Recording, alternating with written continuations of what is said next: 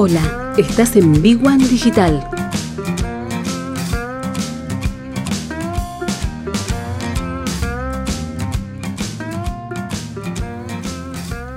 Buenas, buenas, ¿cómo están? Bienvenidos. Esto es el espacio de Big One Digital que aquí tenemos en, Spotify, también en nuestro canal de, de, YouTube y en nuestras redes sociales con la agencia de Big One Digital y en las personales, en mi caso en, Instagram evangelizando el marketing.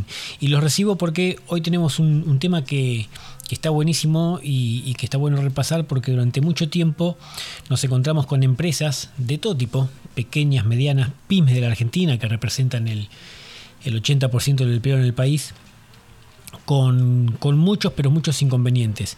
Y algunas que cuando las vemos decimos, che, qué buena esta empresa.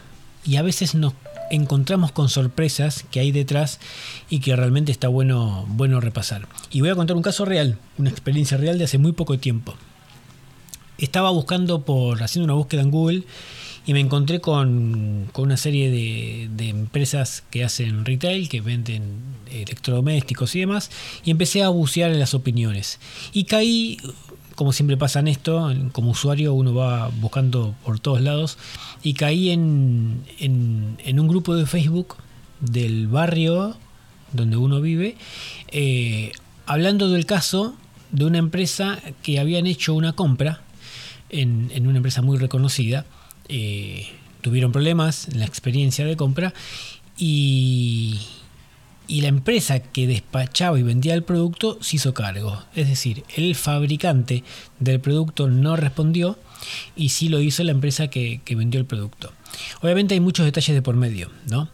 Pero lo cierto es que esta empresa que se hizo cargo de un problema que no, le correspondía, hizo todo a la perfección se puso en el lugar del, consumidor, del cliente, qué problema tenía, lo solucionó, puso un abogado en su lugar, lo orientaron, hicieron todo y hasta le dieron un producto nuevo.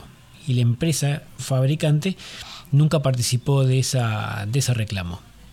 Y yo me encontré con ese caso y dije, pucha, por fin una empresa que hace las cosas bien, que se pone del lado del usuario, estaría bueno conocerlos. Y fui, porque la empresa estaba en un lugar donde estaba muy cerca donde yo había nacido, después me casé, me mudé y me fui, pero en ese barrio eh, yo vivía literalmente a 6 o 7 cuadras. Les mandé un mail, les dije, mira, me encontré con este comentario en un grupo de Facebook, este, me parece que es una cosa que, que no abunda y, estaría bueno este, ir a verlos. Bueno, y eso pasó. Los fui a ver eh, y me encontré con una historia tremenda, tremenda, tremenda, tremenda. Porque cuando uno va y llega con, con, una experiencia previa como haber visto un comentario y decir, bueno, a ver, que, si este comentario es tan bueno y hay gente que dice, yo compré en esa empresa hace 40 años cuando cobré mi primer sueldo y 40 años después sigo comprando, decís, pucha, qué, qué bueno, cuánta historia, además este comentario hablando a favor de la gestión de la empresa, bueno, debe ser una empresa bárbara.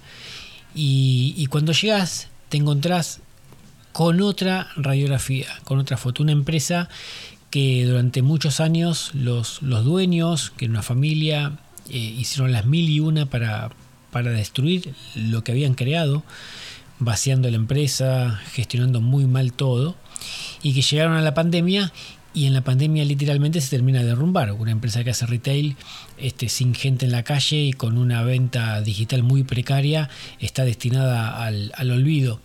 Y, y la empresa estuvo a punto literal de cerrar las puertas para siempre, con conflictos judiciales, peleas entre los hermanos, peleas intrafamiliares, realmente un, tema muy muy jodido. Y los empleados, que fueron quedando pocos, y los que quedaron eh, pagaron con, con, muchas crisis de salud, de nervios, con, con, con su familia, con ellos mismos, poniendo cuerpo y alma.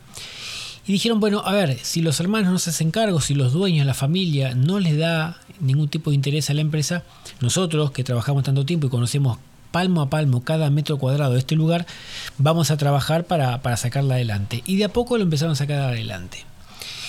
Y se empezaron a encontrar que había una tremenda cantidad de, de, problemas internos, por ejemplo, cargas sociales que no se pagaban, este, moratorias con AFIP que estaban vencidas, caducas, eh, muchísimos problemas de, de, dinero.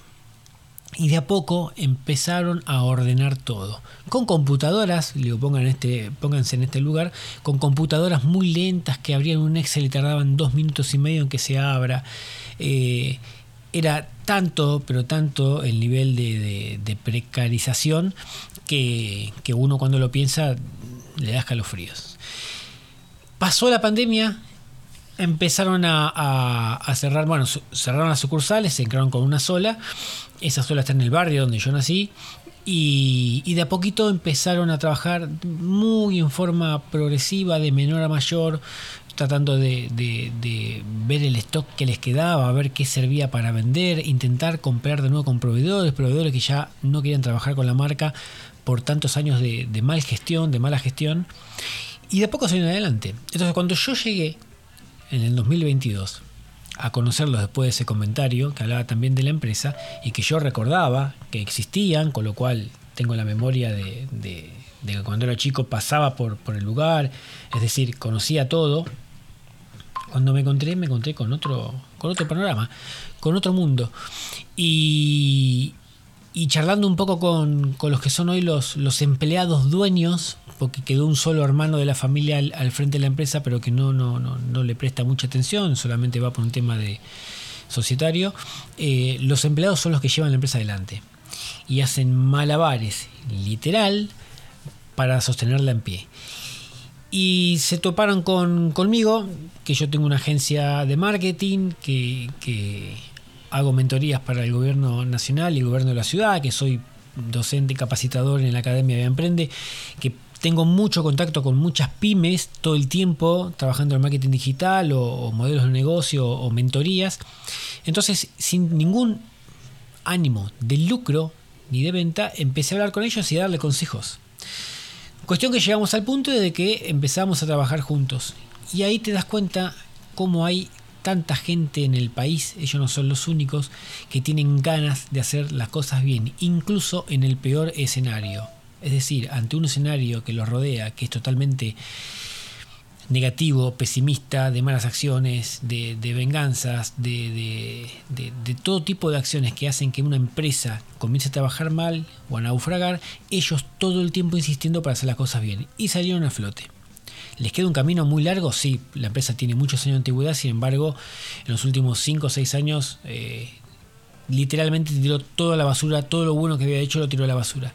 Y ahora están recuperando ese prestigio que han tenido en otra época y gracias a la gestión, al capital humano, están saliendo adelante. De acá en adelante seguramente trabajemos juntos con ellos y, hagamos cosas que valgan la pena. Pero el mensaje es, en la Argentina sigue habiendo mucha gente que quiere hacer empresa en este país y hacerla bien, hacer las cosas bien. Todavía hay empresas que quieren hacer las cosas bien, incluso luego de haber vivido un tremendo este, infierno durante mucho tiempo, producto y a manos de los propios creadores de la empresa, que es algo que muy pocas veces sucede. Así que les dejo este, este, este podcast de ya van más de 8 minutos para para recordar de que siempre es interesante tratar de hacer las cosas bien, proyectar, poner plazos, tratar objetivos, hacer estrategias y ponerle mucha garra porque hay negocios que funcionan, solamente hace falta que sean bien gestionados. Bueno, nos encontramos la próxima. Gracias a todos. Saludos.